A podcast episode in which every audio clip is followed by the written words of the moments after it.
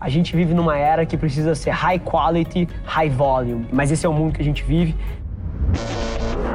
Esse é o Nas Trincheiras.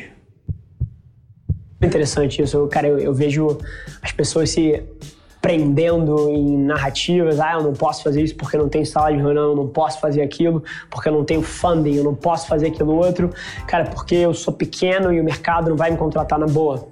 Eu acho que 90% das dos problemas que as pessoas se criam para tentar justificar o porquê que elas não vão executar ou porquê não conseguem fazer, na boa, o meu tipo de cabeça oblitera isso na largada. Minha cabeça é inteira, inteira, focada sobre, cacete, como eu posso fazer? Como será que eu viabilizo isso aqui?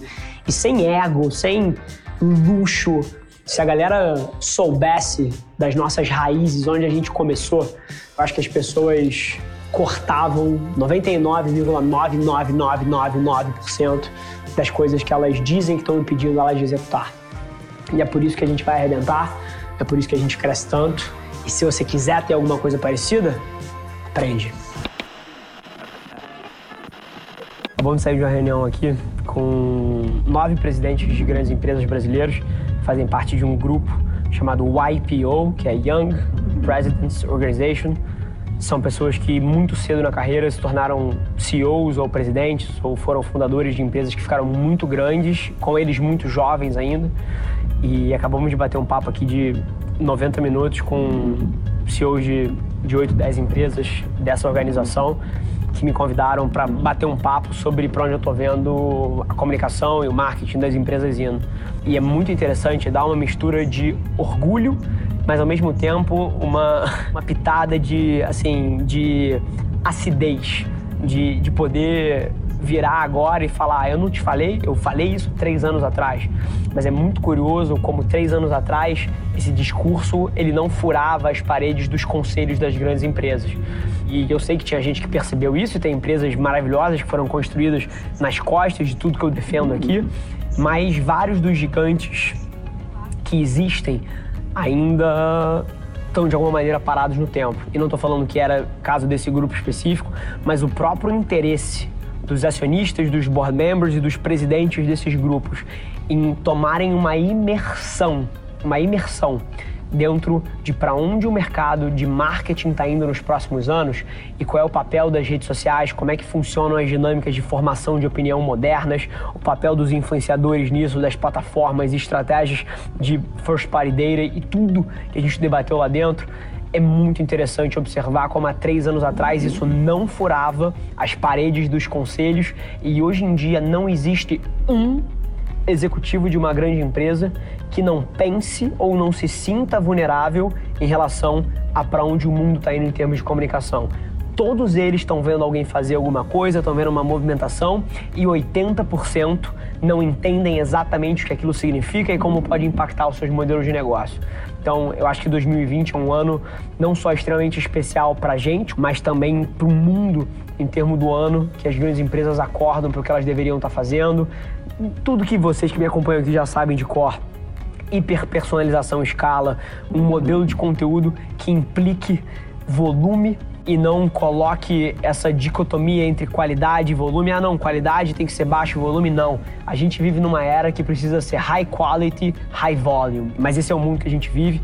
Mas assim, super orgulhoso de estar na posição de ser a pessoa que está furando os bloqueios das grandes empresas e dos conselhos de administração para formar uma opinião lá dentro, mas ao mesmo tempo com aquela mistura de acidez no discurso, de falar, cara, eu tô falando isso há 3, a 4, a 5 anos. Você está se movendo agora, acelera ou você fica para trás.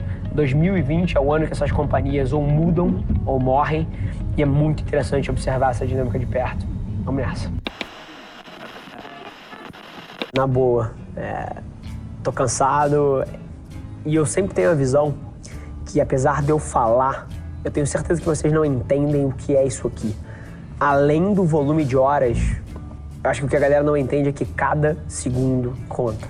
Cara, você pega a minha agenda, ela tem três reuniões de 15 minutos dentro de uma hora, ela tem 11 reuniões de 30 minutos, assim, cada segundo alocado nas coisas. E, e uma coisa que eu tenho falado muito, e a gente vive na era da tecnologia, eu acho isso super relevante as pessoas fazerem uso, é, cara, cada brecha de tempo que você tem, cara, FaceTime com a sua mãe, FaceTime com a sua irmã, FaceTime. Ontem eu fiz um FaceTime com a minha mãe na ponte do downtown indo pro restaurante, que era o buraco que eu tive. Assim, o trabalho não precisa tirar da sua proximidade, essa é uma coisa que eu tenho batido muito, eu queria que vocês internalizassem. Não precisa tirar da sua proximidade com a sua família, ele precisa se focar o resto todo, em vez de eu atravessar a ponte do downtown flipando o feed do TikTok, os stories vendo a vida de alguém, cara, eu ligo pra minha mulher, eu ligo pra minha mãe, eu ligo pro meu avô, eu ligo pro meu padrasto, eu ligo pro meu pai. Então, cada segundo conta. Se você for intencional sobre a sua alocação de tempo, você vai descobrir que o seu dia tem muito mais tempo para executar do que você acha que tem. Mas é curioso como o fato de que, por eu ser um executivo focado em gente, eu sei absolutamente tudo que acontece dentro da empresa. Inclusive, as pessoas várias vezes me subjulgam e ela vira assim: É, Rafa, mas eu até entendo que você não sabe o que está acontecendo. E aí eu paro ela: Não, não, deixa eu te parar agora mesmo. Porque dentro da sua área tem isso, tem isso, tem isso, tem isso, tem isso, tem isso. Esse cara saiu, esse cara entrou, essa pessoa aqui não sai. E nego cai o queixo e fala assim: Caceta, como é que você sabe disso? Porque eu falo com as pessoas.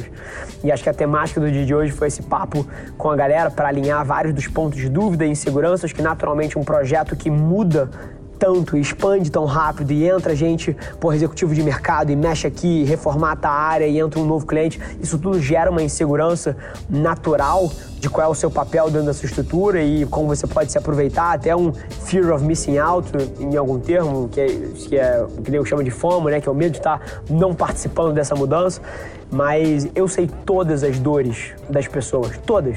E o motivo que eu sei todas as dores é porque eu converso com elas assim, eu diria que 30, 40% do meu tempo é alocado falando com gente, desde o estagiário que entrou agora até o diretor que está mais tempo do meu lado. Quando você senta numa cadeira parecida com a minha, deixa de ser sobre você executar as coisas e passa a ser atingir metas através dos outros. E você não tem a menor chance de fazer isso se você não está de ouvido aberto, ouvindo o que eles estão falando e aprendendo via as pessoas se você tem alguma ambição nesse espaço, melhor você começar a entender que é mil vezes menos sobre os holofotes e mil vezes mais sobre as trincheiras, que é isso aqui. Vamos. Esse foi mais um episódio da nossa experiência em áudio. E como eu já falei, eu adoraria saber que você está gostando do que a gente está compartilhando por aqui. Então não esquece, se você está tirando valor desse conteúdo, ia significar o um mundo para mim, que você tirasse um print da sua tela, postasse no Stories me marcando e aproveita para ir na sua plataforma favorita também e deixar um rating de cinco estrelas e um comentário lá, ajudando a gente a construir essa comunidade tão vibrante que move o Brasil para frente através do empreendedorismo e que fala desse Brasil que dá certo. É um prazer ter vocês comigo e a gente se vê no próximo episódio do podcast.